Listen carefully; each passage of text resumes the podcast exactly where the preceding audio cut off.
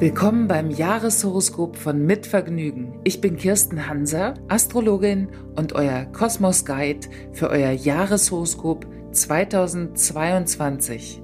Wie wird das Jahr werden? Und wie stehen die Planeten für euch und das Jahr? Ich möchte gemeinsam mit euch den Blick in die Zukunft und ins Universum wagen.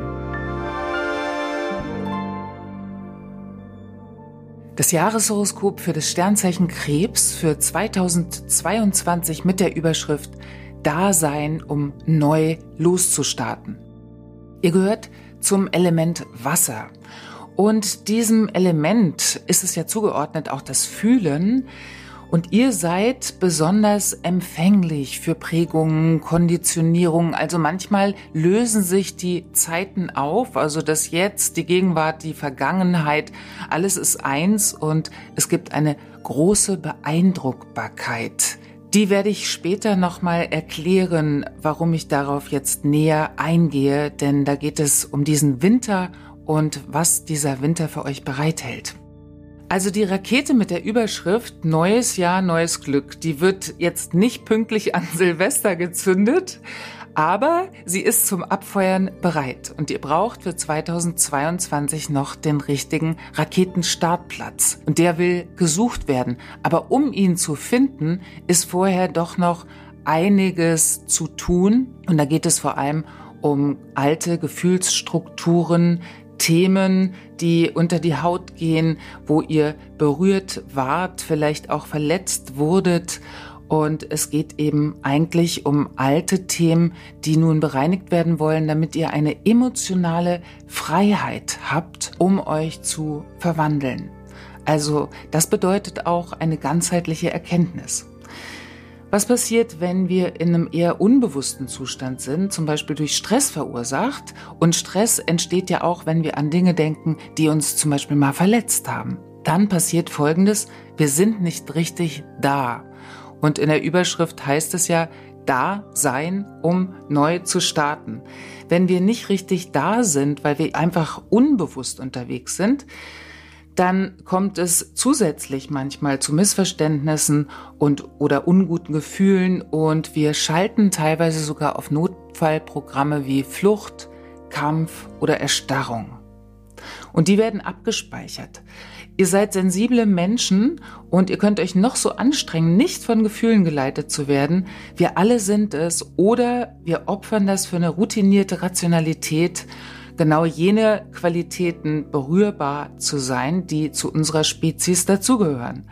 Also diese Fähigkeit zu spüren, zu empfinden und verletzlich zu sein, die ist euch mit in euer Lebenspaket gegeben worden.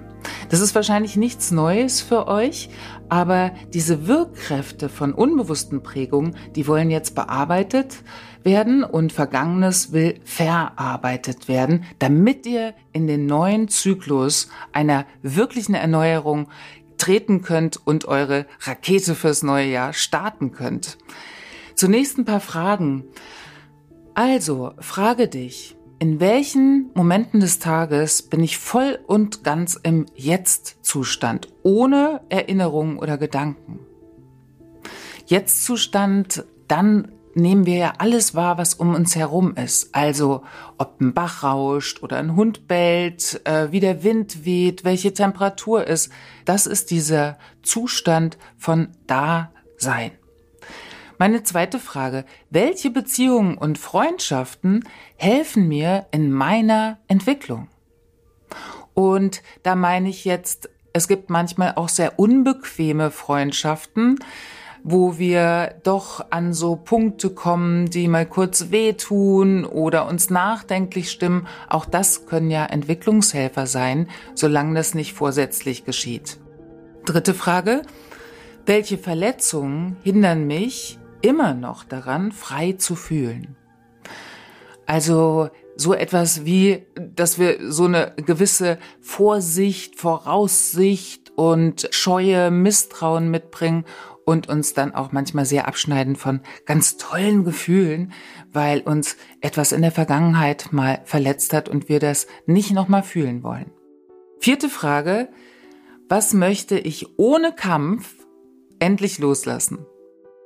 Loslassen ist ja in der spirituellen Szene so ein Lieblingswort und loslassen geschieht ja nicht, indem wir sagen, ich will nichts mehr damit zu tun haben, sondern indem wir etwas annehmen können, dann kann es sich auch lösen.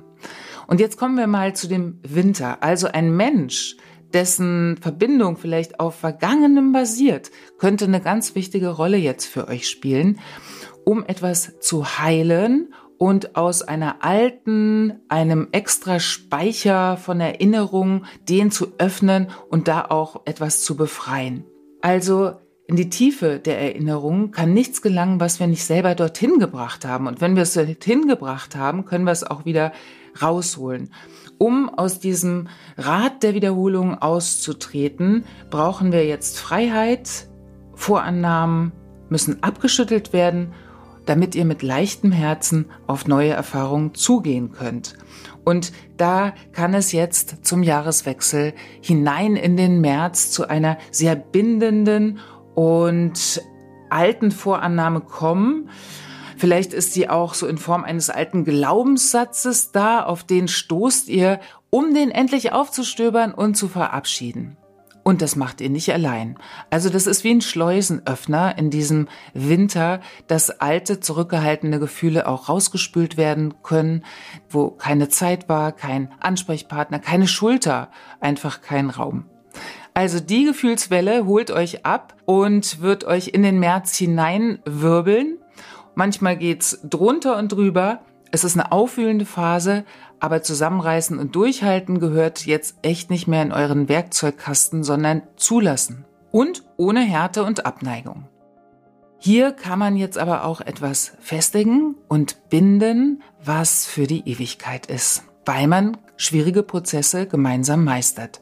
Im Februar blitzt dann so echt eine gute neue Möglichkeit auf. Das kann sich sehr auf das Berufliche beziehen, ganz besonders im Bereich Zusammenarbeit, Gruppenzugehörigkeit und der April hat schon fast was Märchenhaftes. Da gibt es eine Konstellation auch in einem verwandten Wasserzeichen.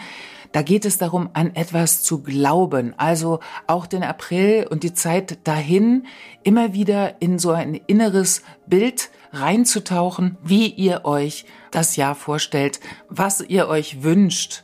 Also ein Traum kann da verwirklicht werden.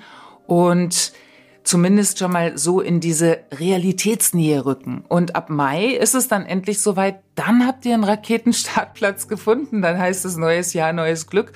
Und das kann eine komplett neue Spielfläche sein, also auch vielleicht positiv beeinflusst durch Umzug, Jobwechsel oder eine neue Ausbildung. Tatsächlich kann es etwas sein, was ihr noch nie vorher ausprobiert habt, aber alles ist möglich. Vieles kann, nichts muss. So bleibt die neue Freiheit erhalten. Also bitte nicht zu schnell oder unter Druck in irgendwelche Dinge wieder hinein, sondern immer wieder frei entscheiden. Nur dann kann sich so ein altes Verhaltensmuster auflösen. Apropos, ja, es wird ab Mai sehr, sehr schnell werden. Das Tempo zieht an. Und das ist natürlich auch immer unbekannt und auch wenig einschätzbar und mit Muffensausen verbunden. Aber da geht es dann darum, der eigenen Intuition zu folgen, also auch um aus dem Bauch heraus zu entscheiden, sich aber nicht von Gefühlen leiten zu lassen, die auf Erinnerungen beruhen. Jetzt ist es wirklich neu. Und das, was ihr dann neu erfahrt, könnt ihr natürlich in einen neuen Zyklus von Erfahrungen einweben, in euer buntes Seelenmuster, aber ihr seid ein kardinales Zeichen, das geht oft unter. Das ist initiierend, zielorientiert, willensstark und kraftvoll. Das werdet ihr ab Mai auf jeden Fall spüren. Im Herbst und Winter wird's ruhiger. Da habt ihr wirklich wieder Zeit, auch Dinge zu verarbeiten, zu verdauen und wie gesagt, neue Erfahrungen in euer eigenes Seelenmuster reinzuweben. Also, ich wünsche euch für 2022 viel Mut, altes Gelände und Gewässer zu verlassen. Dann natürlich auch den Mut, zu neuen Ufern aufzubrechen und ganz, ganz viel Liebe und Freude. Alles Liebe. Das war das Jahreshoroskop von Mitvergnügen. Vielen Dank fürs Zuhören und eurem Interesse an der Astrologie. Wenn ihr nun mehr über die Sternzeichen, zum Beispiel die Sternzeichen eurer Familie oder Freundin erfahren wollt, könnt ihr gerne auch die anderen Folgen hören. Das Jahreshoroskop gibt's überall, wo es Podcasts gibt. Und ich freue mich, wenn ihr abonniert, bewertet, Feedback hinterlasst und ganz besonders, wenn ihr den Podcast weiterempfehlt. Ich bin Kirsten Hanse und ich sage Danke fürs Zuhören.